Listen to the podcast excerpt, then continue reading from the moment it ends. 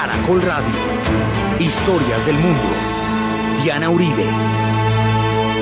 Buenas, les informamos a los oyentes de Caracol que quieran ponerse en contacto con los programas, llamar al 245-9706, 245-9706 o escribir a los emails de auribe.hotmail.com, de auribe.cable.net.com o a la página web www.diana-uribe.com. Hoy vamos a ver la revolución de terciopelo, lo que pasaría después con la antigua primavera de Praga.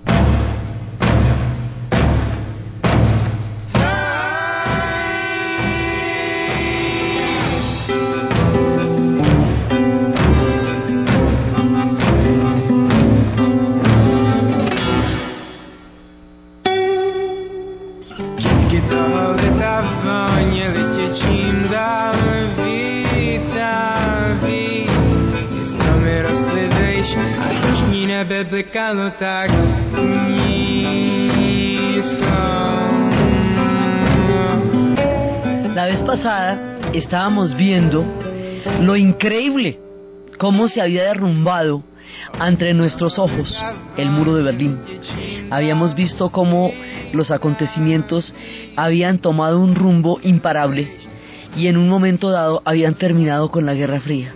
Como empezando por Hungría, una vez que la Unión Soviética hubiera declarado el fin de la carrera armamentista y hubiera declarado que los pueblos bálticos hubiera declarado que los pueblos de Europa del Este tenían derecho a asumir en sus manos su propio destino, los húngaros lo intentaron, y cuando los húngaros triunfaron y rápidamente pudieron resolver sus problemas históricos, los alemanes se fueron para Hungría, de Hungría pasaron a la otra Alemania en un ritmo tal que, como habíamos visto, fue incontenible hasta llegar a la caída del muro de Berlín.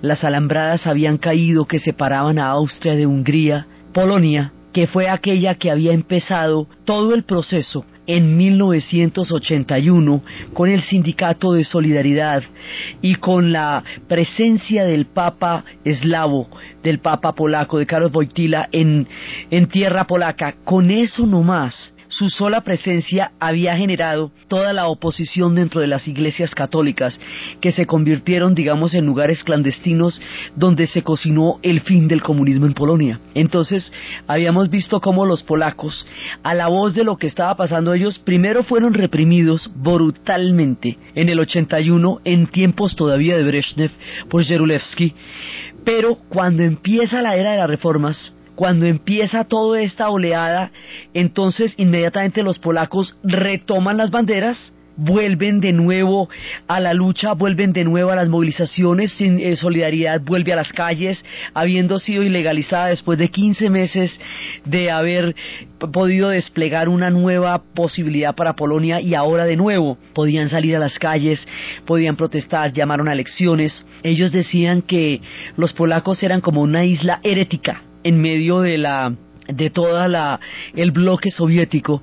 Entonces pues ellos evidentemente salieron inmediatamente a las calles llamaron a elecciones perdió el Partido Comunista sube solidaridad y en ese momento por primera vez algo le sale bien a los polacos que todo les había salido tan catastrófico, los polacos que habían sido repartidos eh, durante el pacto de no agresión entre Stalin y Hitler, los polacos que habían sido invadidos, motivo por el cual empezó la Segunda Guerra Mundial, los polacos que habían sido luego entregados en las conferencias de Yalta y Potsdam a Stalin, los polacos que habían sido también masacrados en el 53 cuando en el 51 cuando Gomulka intentó las reformas, los polacos que habían han creado lo de solidaridad, 15 meses de un tiempo posible y luego otra vez el contragolpe que les había hecho Jerolewski, esta vez sonó el tiempo para Polonia. Y esta vez, en lo que llamaremos la revolución de terciopelo, después les cuento por qué se llamará la revolución de terciopelo y por quiénes, esta vez, cuando los polacos salen a las calles y llaman a elecciones, es la primera vez a la hora del té que Polonia va a ser capaz de decidir su propio destino desde, vete tú a saber cuándo, porque 150 años duraron disueltos como Estado Nacional en tiempos de Catalina la Grande, cuando entre Austria, Prusia y Rusia se los repartieron. Después de la Primera Guerra Mundial, los polacos existieron como país, pero fue breve su destino porque, como habíamos visto, se lo repartieron en 1938 en el, en el pacto de no agresión entre Stalin y Hitler, y de ahí en adelante, desde el pacto de no agresión hasta estos días del 89, los polacos han estado en manos de alguien, primero de los nazis y luego de los soviéticos, de tal manera que ellos no van a poder decidir nada sino hasta la revolución de terciopelo, la llamada revolución de los valores. Entonces, esta es la hora en que suenan las campanas y suena el momento de la historia para que Polonia tenga en sus propias manos su destino, o sea que Polonia viene a nacer como una nación libre en 1989. Se le fue el siglo XX entre reparticiones y traiciones después de que el siglo XVIII y XIX la había repartido entre tres imperios. Es una historia muy dura la de los polacos, pero les llegó el día y desarrollaron su proyecto y pudieron escoger qué era lo que querían y pudieron ir a elecciones y era, o sea, era una novedad que a los polacos no los aplastaran. Era una novedad que aceptaran su hecho herético como ellos mismos lo decían, teniendo en cuenta que los polacos siempre se opusieron a la Unión Soviética, nunca quisieron formar parte del bloque soviético, pero no tuvieron ninguna alternativa. Hubo otros pueblos que de una u otra manera llegaron a creer mucho más en el bloque soviético, pero los polacos nunca. Y por eso es que los polacos van a ser por donde va a empezar toda la revolución casi una década antes, en el 81, unos años antes, y ahora ya no es sino montarse en el tren, o sea, ya no hay que hacerlo arrancar como tocaba hacerlo en el 81 y mirar a ver qué era lo que le fuera a pasar a usted haciendo eso, sino ya arrancó el tren, usted se monta en el tren donde están los demás, usted ya sabe para dónde va, ya la cosa está lista y ensayada, solo que ahora por primera vez funciona, y es la primera vez que mencionamos a Polonia en estos programas y que le sale bonito y que tiene final feliz, porque normalmente siempre que mencionamos a los polacos, cosas terribles les están sucediendo. Entonces, así Polonia se vincula a la llamada Revolución de Terciopelo.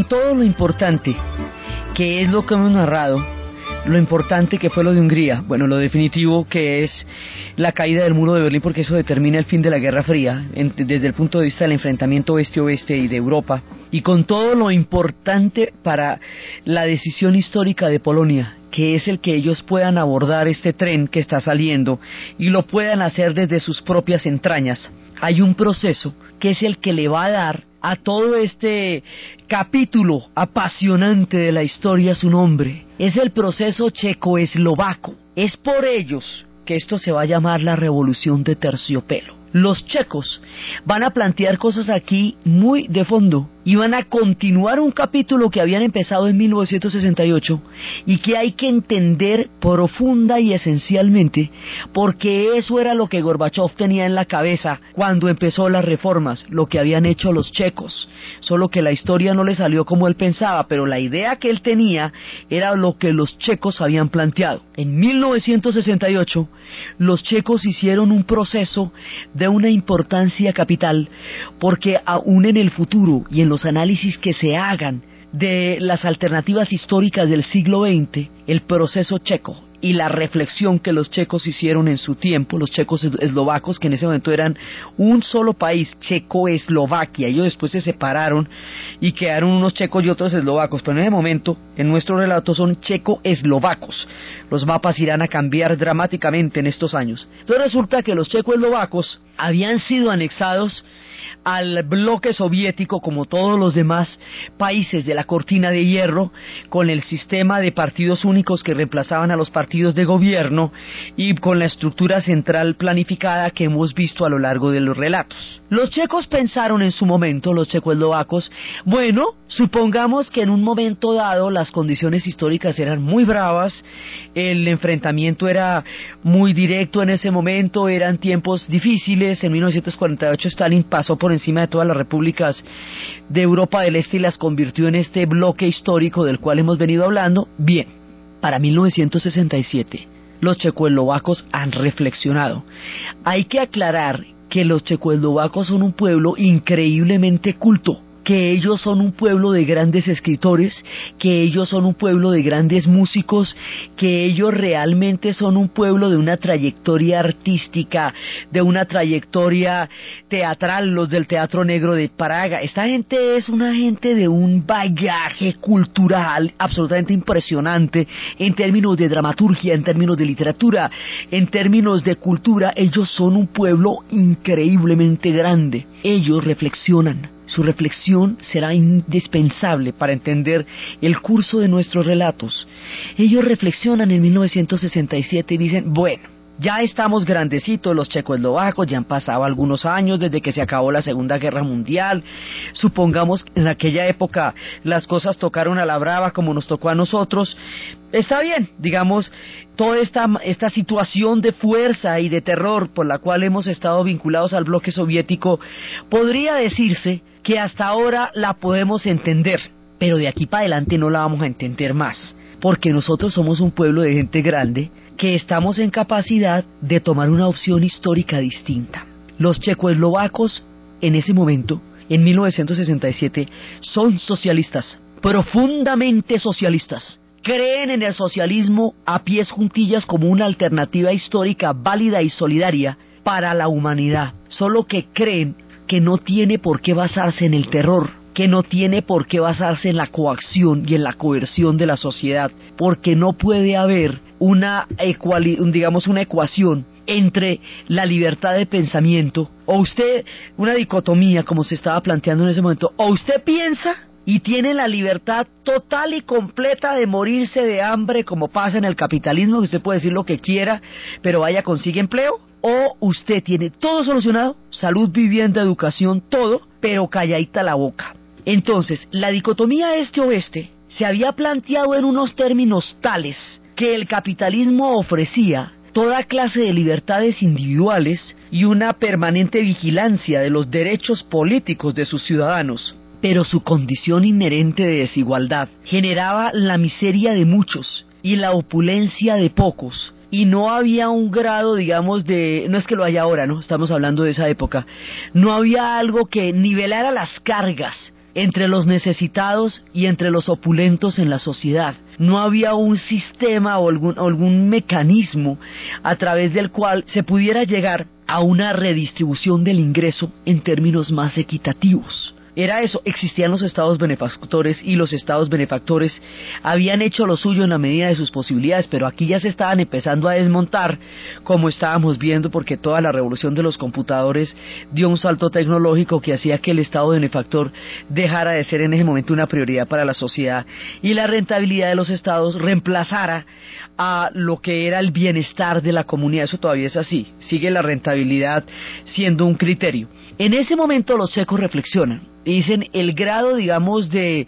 darwinismo, por decirlo de alguna manera, de que sobrevive el más fuerte, que sucede en el capitalismo, desfavorece muchísimo a todos aquellos que no tienen condiciones económicas para sobrevivir en él. Pero pueden pensar y decir lo que quieran. Mientras que nosotros, decían los checoslovacos, tenemos todas esas necesidades solucionadas, estamos hablando del 67, y no tenemos que preocuparnos una vez que tenemos los hijos, el Estado nos los va a educar, la comida está garantizada, no va a haber inflación, bueno, toda una cantidad de cosas están garantizadas, pero no podemos pensar ni decir en voz alta, no tenemos ninguna libertad. La dicotomía entre la libertad y el hambre frente a la opresión y la comida es una dicotomía falsa. Porque resulta que Marx en ninguna parte del proyecto dijo que para que una revolución se hiciera, todo el mundo tenía que callarse la boca. En ninguna parte dice que la condición del triunfo de la revolución es el terror y es el silencio y es la obediencia ciega.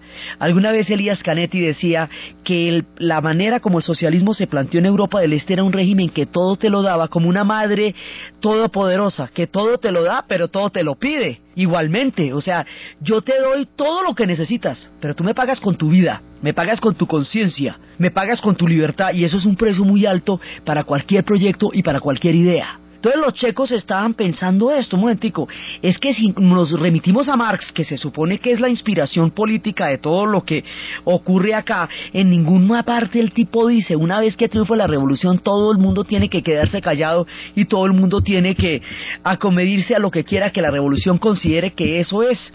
Entonces se ponen a pensar cómo lograr una integración de lo mejor de ambos sistemas, cómo lograr la cobertura y la equidad en términos sociales que el socialismo le estaba dando en ese momento a la sociedad, pero también cómo lograr la libertad y cómo lograr la, la capacidad crítica que les había sido aplastada por el régimen soviético. Se inventan una nueva teoría, un punto intermedio entre los dos sistemas.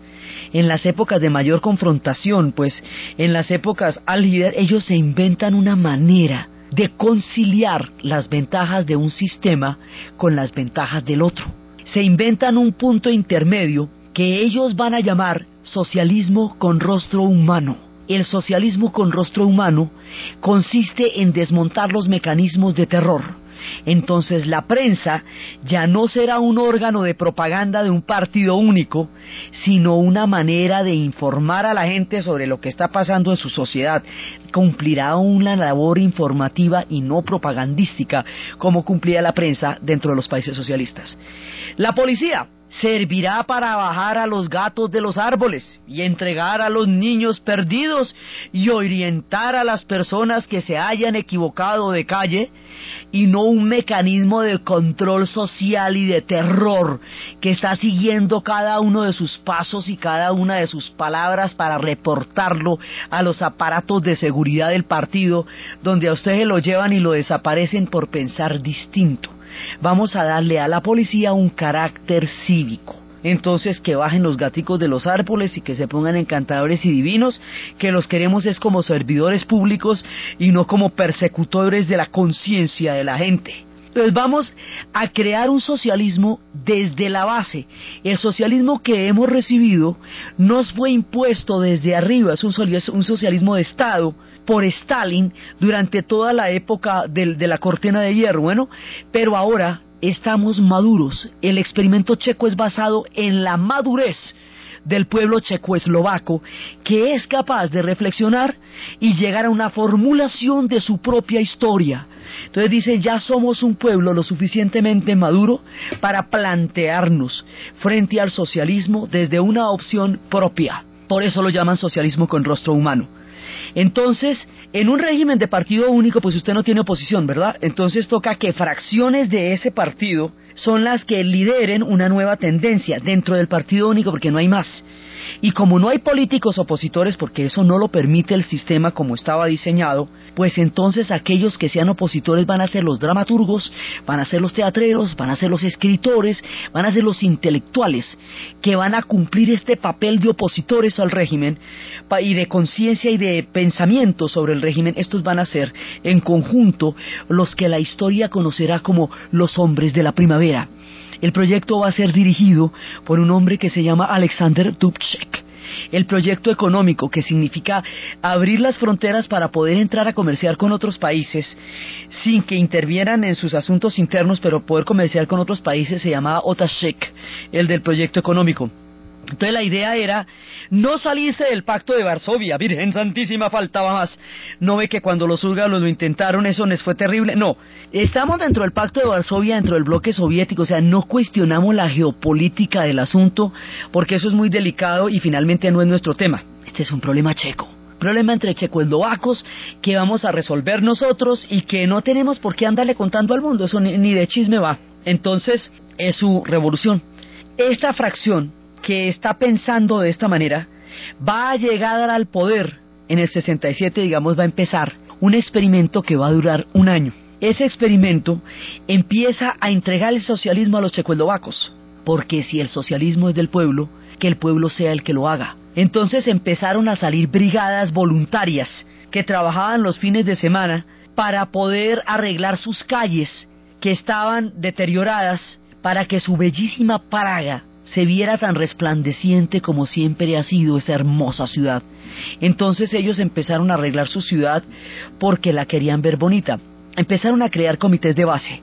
Estos comités de base empezaron a tomar en sus manos decisiones locales y comunitarias para nutrir el socialismo de un contenido propio que emanara de la misma entraña del pueblo checoslovaco y no de las órdenes dictadas desde Moscú.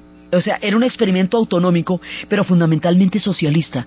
Y el hecho de que este experimento es de socialistas, para socialistas, para la reforma del socialismo, para que funcione el sistema, es fundamental en nuestro entendimiento del problema, porque ese es el cuarto de hora.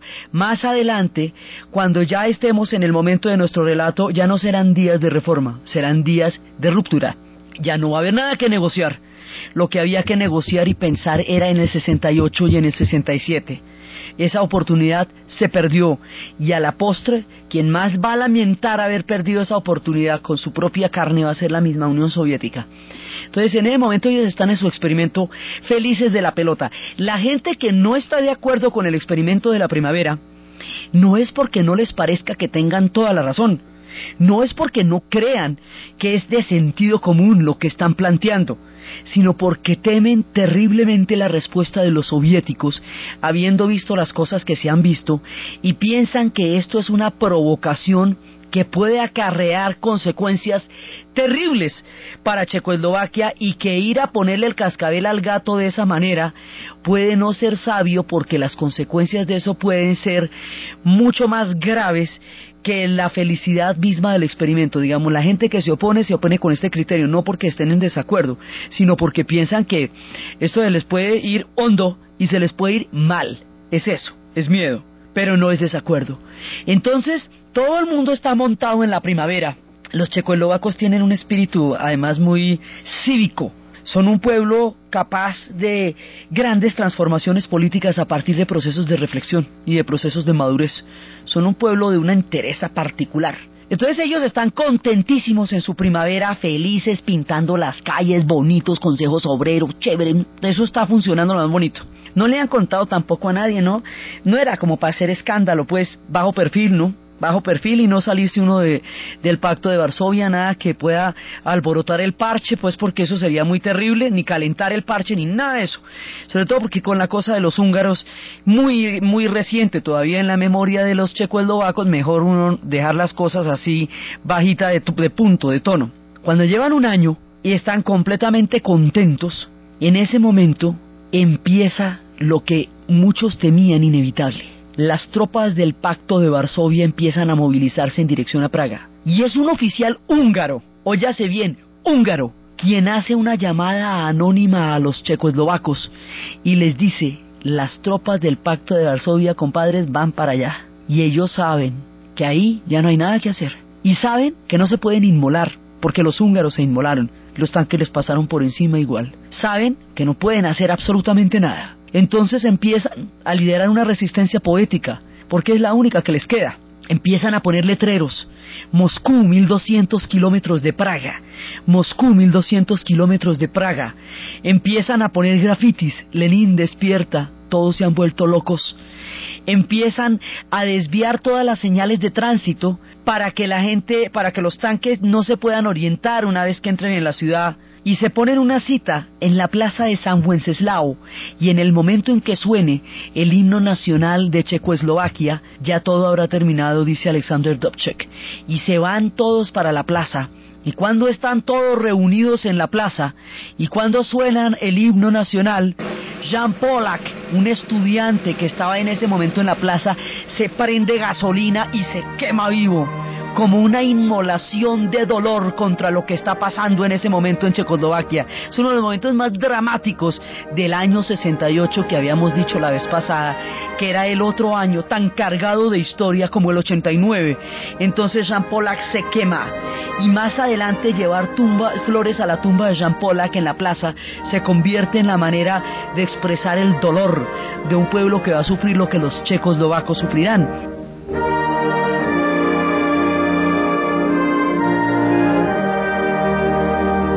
Entonces en ese momento los tanques entran, aplastan la primavera, inmediatamente empieza el mecanismo del terror. Todos les empiezan a quitar los pasaportes a los que están saliendo. La gente que sale no puede volver a entrar y los que están adentro quedan encerrados. Las tropas empiezan a rodearlos, los tanques empiezan a invadirlos. Los tanques durarán ahí desde 1968 hasta 1989 van a estar los tanques soviéticos parqueados en Checoslovaquia, aplastando como lo como decían alguna vez, como una rueda de acero a una mariposa, el experimento de la primavera de Praga, sin saber si de alguna manera eso hubiera podido enseñarles en un momento algo que después les acarrearía la total desintegración. Estos eran tiempos de Khrushchev, y siendo Khrushchev un tipo partidario de la política de distensión, sin embargo mandó los tanques para allá y se acabó la dicha. Se acaba el experimento y a partir de ahí viene la represión de a partir de ese entonces uno se tiene que exilar. De ahí sale un tipo que después sería un gran cineasta y que sus películas todas son una utopía frustrada, un sueño roto, una canción herida en la mitad de su entonación. Este tipo se llama Milos Foreman y va a hacer películas como Atrapado sin salida, que es precisamente un canto a la libertad aplastada a través de este personaje del hospital psiquiátrico que va a protagonizar Jack Nicholson con una maestría más allá de todos los dioses que tocan a los actores. Él va a ser el que más adelante haga Hair, que es otra expresión de lo mismo, porque Burger el soñador va a terminar inmolado también en Vietnam. Son siempre sueños rotos los que Milos Foreman nos va a contar en el cine, porque su propio sueño fue aplastado y él vivió eso. El que se fue, el que se queda para contarnos la dimensión de la tragedia es Milán Kundera. Y las novelas de, Milán Kundera, la insoportable levedad del ser, la broma, todas son novelas contando la tragedia de la primavera. ¿Qué pasa? Que la broma consiste en que después a los intelectuales los van a poner a lavar platos, van a disfuncionalizar a los artistas de su quehacer y los van a trasladar a otro campo donde su vida carezca de sentido para matar su alma. Los van a llevar a ejercer oficios para los que no están preparados y que para ellos no tienen sentido, y los van a deprivar del mundo de las letras y del mundo de la música, que era para lo que habían nacido. Como este pueblo es tan fuerte culturalmente, este tipo de castigo es particularmente venenoso y demoníaco. Entonces van a quedar durante 25 años atrapados. Alexander Dubček durará 25 años en la cárcel. Václav Havel 12. Los hombres de la primavera van a pagar muy duro su utopía. Y en ese momento la única oposición que hubo era poner flores en la tumba de Jean Pollack, porque todos los sueños habían muerto. Ahí no se pudieron hacer las reformas, pero es que ese era el cuarto de hora, era el tiempo y el lugar, cuando se podía pensar en una reflexión sobre cómo remover del modelo soviético el esquema de terror que más adelante, cuando ya estemos en casa, es decir, en la Unión Soviética, se verá cuál era el soporte político e ideológico del terror y cómo eso lo va a señalar George Orwell en 1984. Eso lo veremos en su momento porque es la base de cómo se mantenían estos regímenes. Entonces, en ese momento, los checos están aplastados, 25 años va a durar una generación completamente amargada por el sueño de haber tocado con las manos en un momento la utopía y que se les vaya y que se les haga infinitamente lejana y que pasen 25 años soñando como alguna vez fueron libres, siquiera por unos segundos, siquiera por unos instantes y después ya no lo pueden ser. La tragedia de la primavera marcará la vida de esta generación y será la siguiente la que retome los banderas cuando están saliendo estos trenes de transformaciones para sacar adelante el proyecto de la primavera. Ya no será la reforma, ya será la caída, serán otros tiempos de la historia en que los checos salgan a las calles.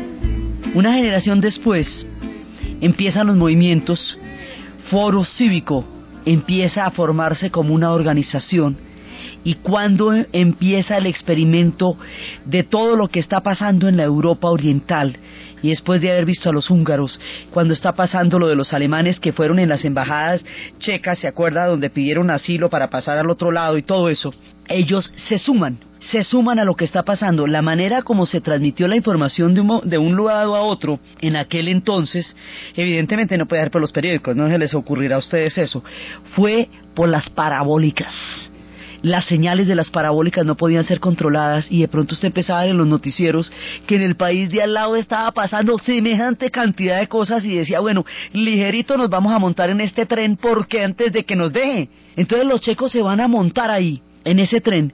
Esto quiere decir que van a empezar a salir a las calles con acordeones y van a empezar a salir a cantar y van a empezar a salir a hacer unas manifestaciones con llaves. Las llaves significan que el régimen se tiene que ir. Las llaves en Europa es una señal política para mostrar que un gobernante o un régimen ya tiene que abandonar el poder. Es como una llave para que usted se vaya. Entonces empiezan a sacar todas las llaves, todos, todos van a sacar las llaves y empiezan a cantar y sacan las acordeones. Es tan cívico, es tan poético y es tan hermosa la manera como los checoslovacos se unen a lo que está pasando que por esto por el civismo y por la alegría con la que los checoslovacos convidan a las reformas, este proceso se conoce como la revolución de terciopelo, por ellos, por la suavidad, por el civismo, por el espíritu que enalteció estos movimientos eh, históricos en ese momento por los checoslovacos. Entonces ellos están en ese en ese instante de su historia. La película para ver aquí en este pedazo del relato se llama Kolia. Es una historia bellísima, bellísima de un muchachito ruso que termina por allá en manos de un playboy checo en Praga porque por un matrimonio arreglado al niño le dejan, le dejan el niño y la mamá se desaparece. Y este tipo tiene que sacar adelante un niño ruso en los momentos en que lo menos popular del mundo era ser ruso y hablar ruso. Y es cuando están mostrando los tanques que se van y el niño empieza a, a mover con los pasitos como el ejército rojo con sus paticas porque pues él era un niño ruso metido en el momento en que el odio contra los soviéticos está otra vez a la, a la, a la luz del día, es una película preciosa, llena de ternura y comprensión en los momentos en que se está abriendo de nuevo el sol de la historia para los checoslovacos. Entonces empiezan con las llaves y cuando empiezan con las llaves, ahí hay que eh, pensar una cosa muy seriamente. Después de lo que ha pasado en Tiananmen, después de los sucesos de la plaza de Tiananmen y que el mundo haya visto con el horror con que contemplamos a los estudiantes ser avaliados por el ejército, después de estos momentos tan dramáticos en la historia,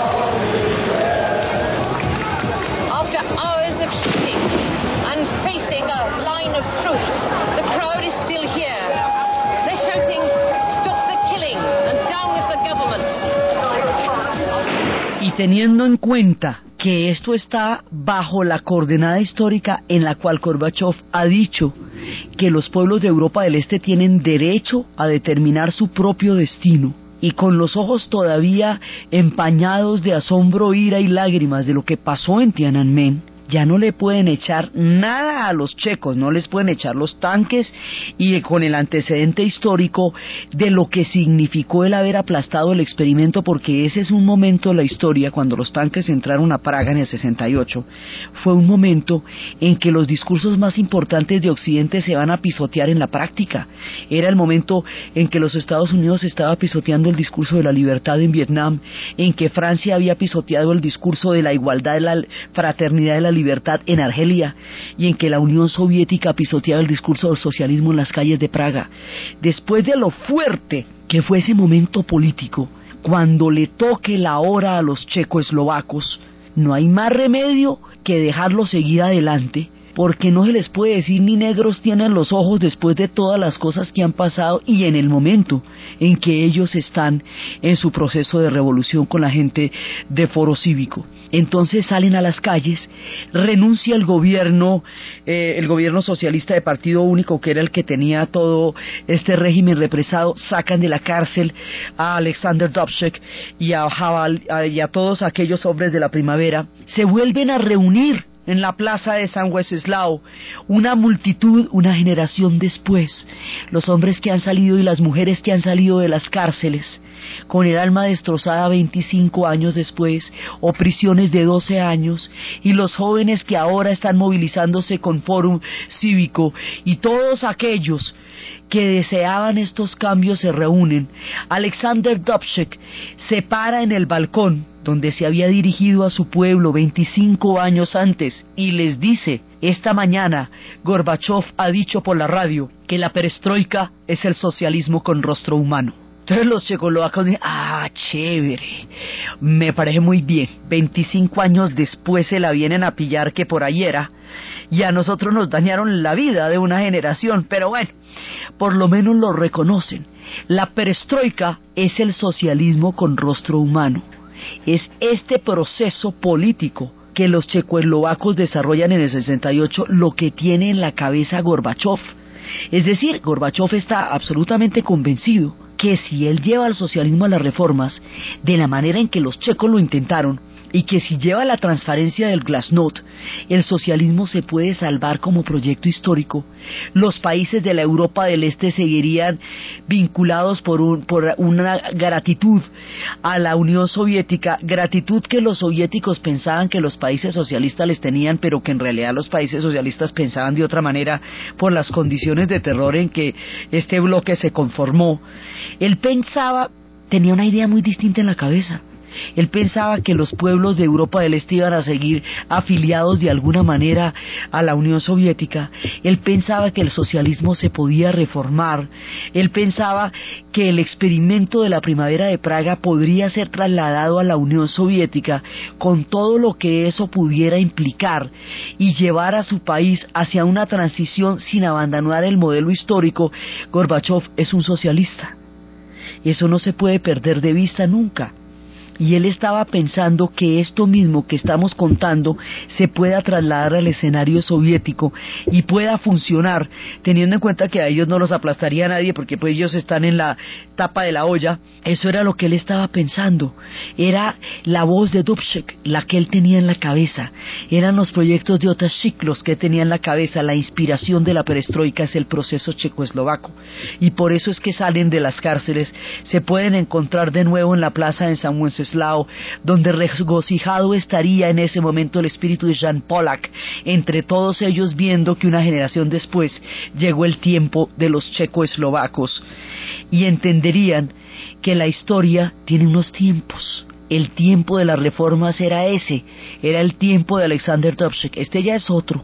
Y Gorbachev entenderá la diferencia entre los tiempos de la primavera y el tiempo en que él está haciendo la reforma de la perestroika con un costo altísimo para su propia vida y con un costo impredecible para la Unión Soviética misma como proyecto. Pero es muy importante entender este modelo político porque este era el esquema sobre el cual se hizo la idea de la perestroika y del glasnost, de la democratización y la transparencia y de la apertura económica.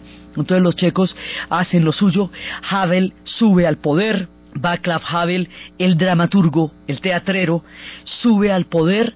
Una vez le preguntaban que él qué opinaba de la Unión Soviética y él decía una frase que nos puede dar como el estilito del ánimo de lo que estaba pasando. Más vale una Rusia enferma que una Unión Soviética saludable. Decía él en tiempos en que la Unión Soviética ya entraría en su proceso de desintegración. Digamos, hay muchos sentimientos ahí encontrados. A él le preguntaban si él era socialista. Dice, pues yo he sido socialista toda mi vida, pero el régimen abusó de tal manera de esa palabra que la vació de contenido. Yo a, a la final ya no sé qué yo soy. Entonces empieza Checoslovaquia su rumbo más adelante van a convenir de una manera muy amigable con los eslovacos que van a formar dos naciones, pero no hay problema, entonces se ponen a poner unas mm, un, unas rejitas y unas banderitas y unos ladrillitos en la mitad de los dos países y dicen ahora en adelante nosotros vamos a ser checos y ustedes van a ser eslovacos y nos seguimos saludando y seguimos tan amigos. Y ahí no hay ningún problema, no pasaría lo mismo con Yugoslavia cuando intenten separarse se atomizarían en una guerra fratricida y mortal. Pero los checoslovacos, haciendo honor a toda la tradición que hemos hablado de ellos como pueblo, se dan la mano y tranquilamente quedan uno en un país y el otro en otro sin ningún problema. Eso va a pasar más adelante porque esto va a transformar profundamente las sociedades donde se van a dar esos cambios. Entonces el modelo checo es fundamental para poder entender todo lo que está pasando aquí y los checos logran hacer lo suyo. Logran salir adelante Havel va a entrar al poder. Alexander Jobchek va a morir de una manera absurda. Un día lo coge un carrole. Después de todo lo que pasó, 25 años en la cárcel, todo, el viejito va por ahí caminando y un carro lo coge y lo mata.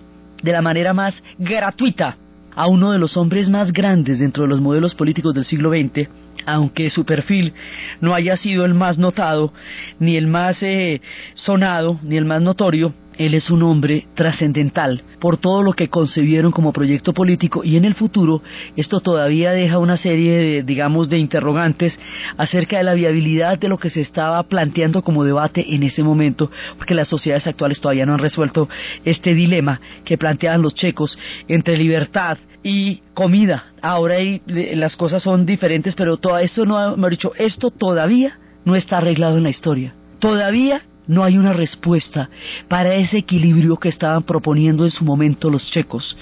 Las sociedades modernas no han encontrado un punto medio donde la libertad y la satisfacción de las necesidades básicas de la mayoría de las poblaciones del planeta Tierra sean posibles simultáneamente, que era lo que querían los checos en una integración de los dos sistemas que habían desgarrado la historia del siglo XX en el enfrentamiento de este a oeste. Por eso, siempre la reflexión de ellos cabe en la historia del pasado y del presente y del futuro. Entonces, este es el caso de los checoslovacos.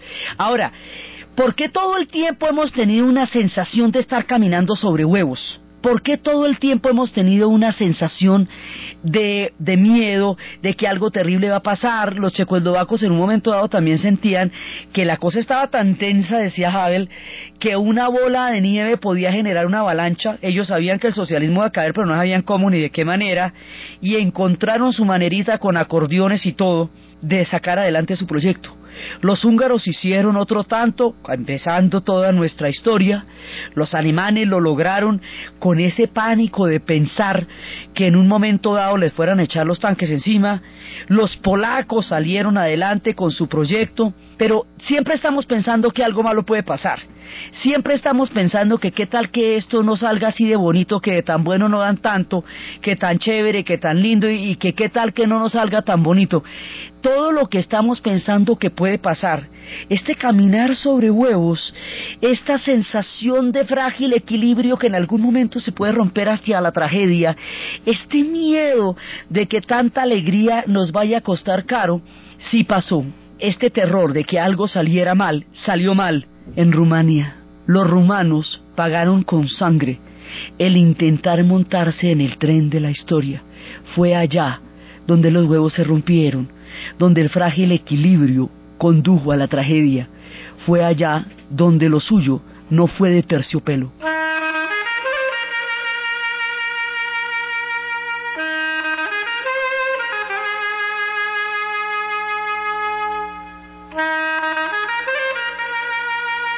En la ciudad de Timisoara. Se reunió una multitud enardecida y empezó a gritarle a Ceausescu el dirigente comunista de Rumania, que llevaba una eternidad en el poder y que se había opuesto a todas las reformas. Habíamos hablado cómo Gorbachev habló con él y no logró obtener nada, como él y Honecker eran los únicos dos que no tenían ninguna disponibilidad para entender el rumbo de los cambios. Y estos que se creían dueños del país, Elena y Ceausescu, ellos que creían que definitivamente el socialismo y Rumania les pertenecían a la vez y que eran absolutamente renuentes a cualquier tipo de cambio, se enfrentan a una multitud que congregada en las calles de Timisoara empieza a gritarle, Drácula, tu tiempo terminó. Drácula, tu tiempo terminó. Y empiezan a gritarle enardecidos que se vaya, que ya no lo quieren ahí. Y en el momento en que le están gritando a Drácula que se vaya de Rumanía, donde queda Transilvania, sí, en ese momento los tanques les van a echar encima a los soldados y van a matar 73 personas en Timisoara. El asesinato de la gente de Timisoara va a hacer que la manifestación en Bucarest, en la capital, sea mucho más grande y empiecen a preguntar qué pasó en Timisoara, qué pasó en Timisoara. Y entonces, ah, bueno, ¿quiere ver qué pasó en Timisoara? En Timisoara? Bueno, pues lo mismo, y arrancan a dispararles. Y en, digamos, hay un momento en que esto se va a poner terrible, Ceausescu hace una locución presidencial agradeciéndole a la población que salga a la calle a vitoriarlo y apoyarlo, en un acto de cinismo demencial del que después hablaremos en, cuando estemos contando las historias de Orwell, de cómo se manejan mensajes completamente equívocos de una manera deliberada, como un cinismo oficial para mantener políticamente a la gente alineada. Ese tipo les dice que qué maravilla que lo salgan a vitoriar cuando el pueblo lo está expulsando visceralmente y está transmitiendo esa locución presidencial cuando de pronto las emisoras dejan de transmitir, son arrestados. Ellos salen, primero salen en un helicóptero a 65 kilómetros apenas de Bucarest. Después de haber toreado todo esto, los van a detener. La gente está toda en las calles, se necesita que todo el mundo salga a las calles, entre otras cosas para que crean, puedan creer que estos tipos ya están detenidos, los van a detener inmediatamente los bajan del helicóptero a Elena y a Ceausescu, les hacen un juicio sumario y los ejecutan. Y o sea, los prematan, porque después de que los matan hacen una ejecución pública para el mundo. Pero los franceses se tomaron la minuciosa labor de desbaratar fotograma por fotograma el video que el mundo conoció y se dieron cuenta que estos tipos ya estaban muertos antes, o sea, estaban prematados. Entonces los cogen, les pegan un tiro rápidamente y luego sí los amarran y los ejecutan con ceremonia como el resultado de un juicio sumario por genocidio contra el pueblo rumano y sus cadáveres cayendo bajo las balas van a recorrer el mundo entero en los noticieros con una imagen dantesca del fin de un tirano que su propio pueblo ha llevado a la muerte después de que había hecho horrores. Horrores es que a esta gente la habían maltratado muchísimo. Los rumanos tuvieron jornadas de racionamiento de seis y siete horas porque tenían deudas económicas muy grandes. Cada uno de estos sistemas va a enfrentar problemas económicos muy duros, que es lo que va a llevar también a que todas estas revoluciones se hagan. Cuando eso pasaba, cuando toda Rumania estaba en un racionamiento feroz de luz, durante tantas horas en el día, Ceausescu y Elena tenían un palacio de mil habitaciones que mantenía iluminado mientras todo el país estaba en racionamiento. Cuando muere Ceausescu, los periodistas llegan del mundo entero a Rumania para entrar en este palacio que ya en ese momento tenía las luces apagadas, todos los periodistas se tenían que coger de la mano para ver qué era lo que estaba adentro porque no se podían imaginar qué podría existir en semejante palacio que había sido un monumento a la soberbia y a la explotación de un pueblo que los había llevado precisamente a la muerte. Eh, Cuando había situaciones de extrema pobreza, Ceausescu les ponía unas paredes, unos muros, para que no se viera la pobreza ala, porque eso sí quedaba muy mal visto. Entonces, extrema pobreza. Después van a descubrir estos niños en los orfanatos, en las condiciones más degradantes y más terribles. Después van a ver los problemas ecológicos tan absolutamente aterradores. La ecología juega un papel importantísimo en la revolución de terciopelo, porque el modelo de desarrollo soviético de los altos hornos y de la industria pesada es altamente contaminante y la ecología se consideraba en Europa del Este un discurso burgués compañero. Entonces, por eso la ecología va a ser bravísima. Hay un sitio que se llamaba Copsamica donde la gente se bañaba seis veces al día en Rumania y todos mantenían tiznados de un hollín en el aire que teñía toda la población por la cantidad densa de humo que emanaba de las fábricas. El aspecto de la ecología va a ser fundamental. Entonces se descubren todos los horrores que estaban pasando en Rumania y ahí un poco se rompe el encanto porque el proceso rumano fue sumamente violento y fue terrible porque además después eh, las diferentes fracciones se agarraron entre sí, un vacío de poder, después se Ilescu y Rumania tendrá un camino muy duro para salir, ejercer las transformaciones, adaptarse a la nueva economía, hasta ahorita estar peleándose el acceso a la Unión Europea. Largo camino correría por Rumania, un pueblo muy torturado también, que ha tenido muchos líos en la historia y que en ese momento estaba haciendo lo suyo, pero a ellos sí les tocó la sangre. Aquí lo que temían sí pasó. Con todo y todo lo lograron, pero fue muy duro. No eran acordeones de las calles checas, no eran alicates de las calles húngaras, no eran cinceles del muro de Berlín eran los tableteos de las ametralladoras los que tuvieron que pagar los rumanos por pedir lo que todos los demás pueblos estaban pidiendo, el derecho a la autodeterminación de su historia. Así que de esta manera los acontecimientos nos van a llevar a las puertas mismas de la Unión Soviética. Y cuando toda la marea que ha empezado en Hungría llegue a las repúblicas bálticas, y cuando todos estos vientos del este empiecen a soplar en territorio soviético y cuando las cosas lleguen a casa, los acontecimientos se harán totalmente incontrolables. La caja de Pandora se abrirá, sacará todas las miserias y todas las preocupaciones. Los procesos históricos sobrepasarán a Gorbachev, lo arrasarán y le pasarán por encima los pueblos bálticos empezarán un canto de independencia que llevará a la Unión Soviética a la desintegración, porque los pueblos bálticos fueron anexados por la fuerza en tiempos del Tercer Reich y ellos cobrarán lo suyo. En su momento dirían que tenían el mismo derecho a independizarse que tenían los pueblos de Europa del Este, pero estos ya son repúblicas soviéticas. Cuando eso pase, los acontecimientos van a ser aún más sorpresivos y la segunda potencia del planeta y el pueblo que había liderado la historia del siglo XX caerá como un castillo de naipes frente a nuestros ojos, con una incredulidad que aún tiñe de asombro la sola mención de estos procesos históricos. Eso es lo que vamos a ver en el siguiente programa.